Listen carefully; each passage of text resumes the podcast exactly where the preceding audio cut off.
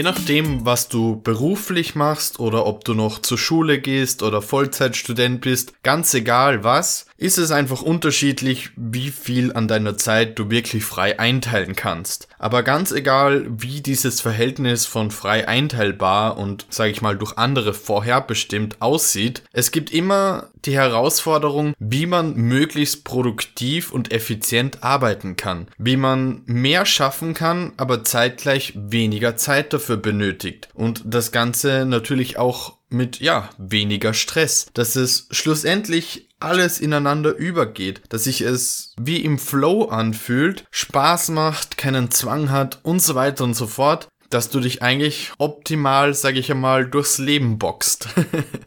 und genau deswegen soll es heute in dieser Episode darum gehen, wie du einen solchen Zustand erreichst, dass du produktiver bist, effizienter arbeitest, gefühlt dich einfach dabei besser fühlst, weniger Stress empfindest und damit kannst du dann einfach zum Beispiel freie Tage einteilen oder wenn du generell die Möglichkeit hast, alles einzuteilen, die Zeit besser ausnutzen und so weiter und so fort. Es gibt dazu natürlich zig Möglichkeiten. Ich werde sicher auch noch andere Episoden mit anderen Methoden vorstellen, aber heute habe ich mal eine besondere für dich dabei. Und damit herzlich willkommen zu dieser neuen Episode des Mindtech 2 Go Podcasts. Mein Name ist Daniel und ich freue mich, dass du wieder eingeschaltet hast.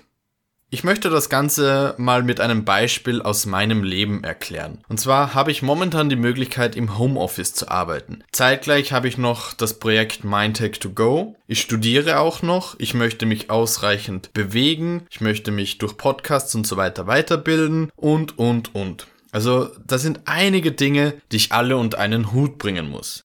Wie mache ich das? Der schlechte Ansatz wäre einfach drauf loszuarbeiten. Ja, mal das, mal das, mal das. Das kann natürlich gut gehen, aber in den meisten Fällen ist es zu unorganisiert. Und dabei ergibt sich natürlich auch noch die Gefahr, dass man zu viel Pause macht. Dass man sagt, ja, ich chill jetzt mal am Handy, schaue nebenbei eine Netflix-Serie, Nachmittag zocke ich irgendein Game und dann am Abend kümmere ich mich mal um die ganzen Dinge. Wie sieht dann die Bilanz aus? Du hast zwar Dinge gemacht, die dir vielleicht Spaß machen, aber deine ganzen anderen Dinge hast du nicht geschafft, die du erledigen wolltest, und dadurch gehst du mit einem schlechten Gefühl schlafen. Beziehungsweise ich ging in diesem Fall mit einem schlechten Gefühl schlafen. Ich habe ja vor ein paar Folgen erklärt, dass du absolut die Freiheit hast, in deinem Leben zu bestimmen, wie viel Zeit du mit Smartphone, Fernseher und so weiter verbringst. Aber es sollte dir halt immer bewusst sein, dass du diese Zeit anderswertig auch verwenden könntest.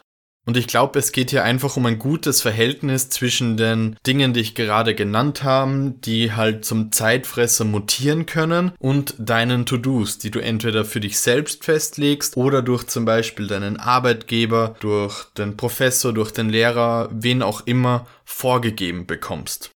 Und eine Methode, wie du einfach effizienter arbeitest, nicht so viel Zeit verschwendest, ist, dass du dir künstlich Deadlines setzt. Du reduzierst die verfügbare Zeit für gewisse Aufgaben. Ich glaube, alle Studenten und alle Schüler und so weiter kennen das. Wenn die Abgabe oder das Projekt erst in zwei Monaten fällig ist, dann macht man jetzt null null Komma gar nichts. Das stresst ja noch nicht genug. Und dann irgendwann ganz kurz vor Schluss, da wird's stressig. Aber da ist man auch gefühlt zehnmal so produktiv, weil man nicht mehr viel Zeit hat. Man konzentriert sich aufs Wesentliche. Das genannte Beispiel ist natürlich eine Deadline, ein Zeitdruck, den du nicht selber wirklich in der Hand hast. Natürlich, du kannst entscheiden, wann du damit anfängst, aber zu diesem bestimmten Datum muss das fertig sein. Aber angenommen, ich habe mir zum Beispiel zum Ziel gesetzt, äh, dass ich alle zwei Wochen eine Podcast-Episode hochladen möchte. Und ich möchte aufhören, diese immer am Tag, wo sie erscheinen soll, zu produzieren. Was mache ich dann? Ich setze mir eine Deadline. Sie muss immer drei Tage zum Beispiel im Voraus hochgeladen und zur Veröffentlichung geplant sein. Und dann habe ich schon eine Deadline. Dann muss ich an diesem Tag setzen. Und wenn es dann aus irgendeinem Grund nicht hinhaut, drei Tage vorher das fertigzustellen, habe ich trotzdem noch drei Tage quasi Spielraum, um sie dennoch pünktlich rauszubringen.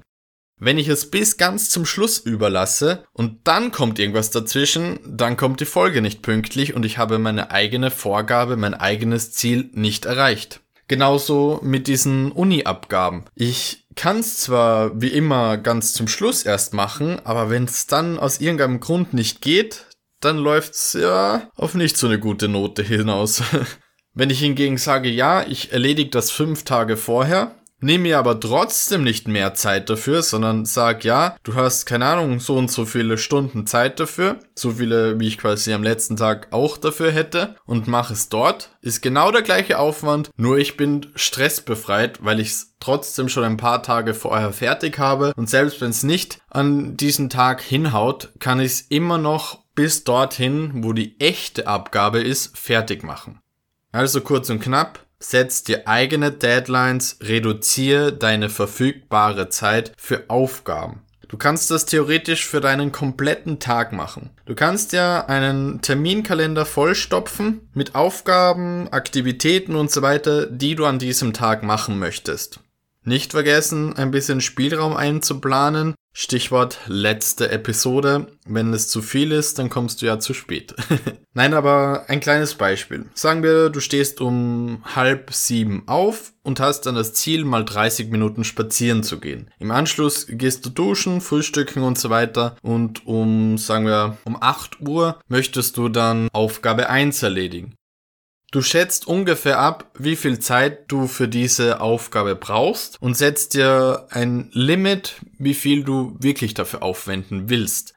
Du darfst dabei nicht zu großzügig sein, aber zeitgleich soll es auch nicht zu wenig Zeit sein, die du dafür benötigen darfst. Du musst quasi genau dieses Zeitfenster für dich festlegen, wo du einfach so ein bisschen Stress hast, denkst, huiuiui, keine Zeit fürs Handy schauen, aber zeitgleich so das Gefühl hast, okay, schaffe ich wenn ich ordentlich Gas gebe. Und dann bist du maximal effizient, würde ich mal sagen, weil du einfach so diesen Stress hast, aber den guten, motivierenden, nicht zu starken Stress. Und dann am Ende ist es einfach ein mega schönes Gefühl, wenn du das erledigt hast. In kurzer Zeit und wahrscheinlich vor der echten Deadline, wo du es wirklich abgeben müsstest. Und das kannst du für alles machen. Das kannst du, wie gesagt, für Spazierengehen machen. Das kannst du für Freizeitprojekte machen, wie ich mit meinem Podcast. Das kannst du für Uni, Arbeits, Schulprojekte machen. Das kannst du aber theoretisch auch mit Pausen machen. Beziehungsweise du solltest es sogar mit Pausen machen. Denn Pausen sind wichtig. Du musst dir regelmäßig Pausen setzen und sagen, okay, nach einer Stunde mache ich Pause.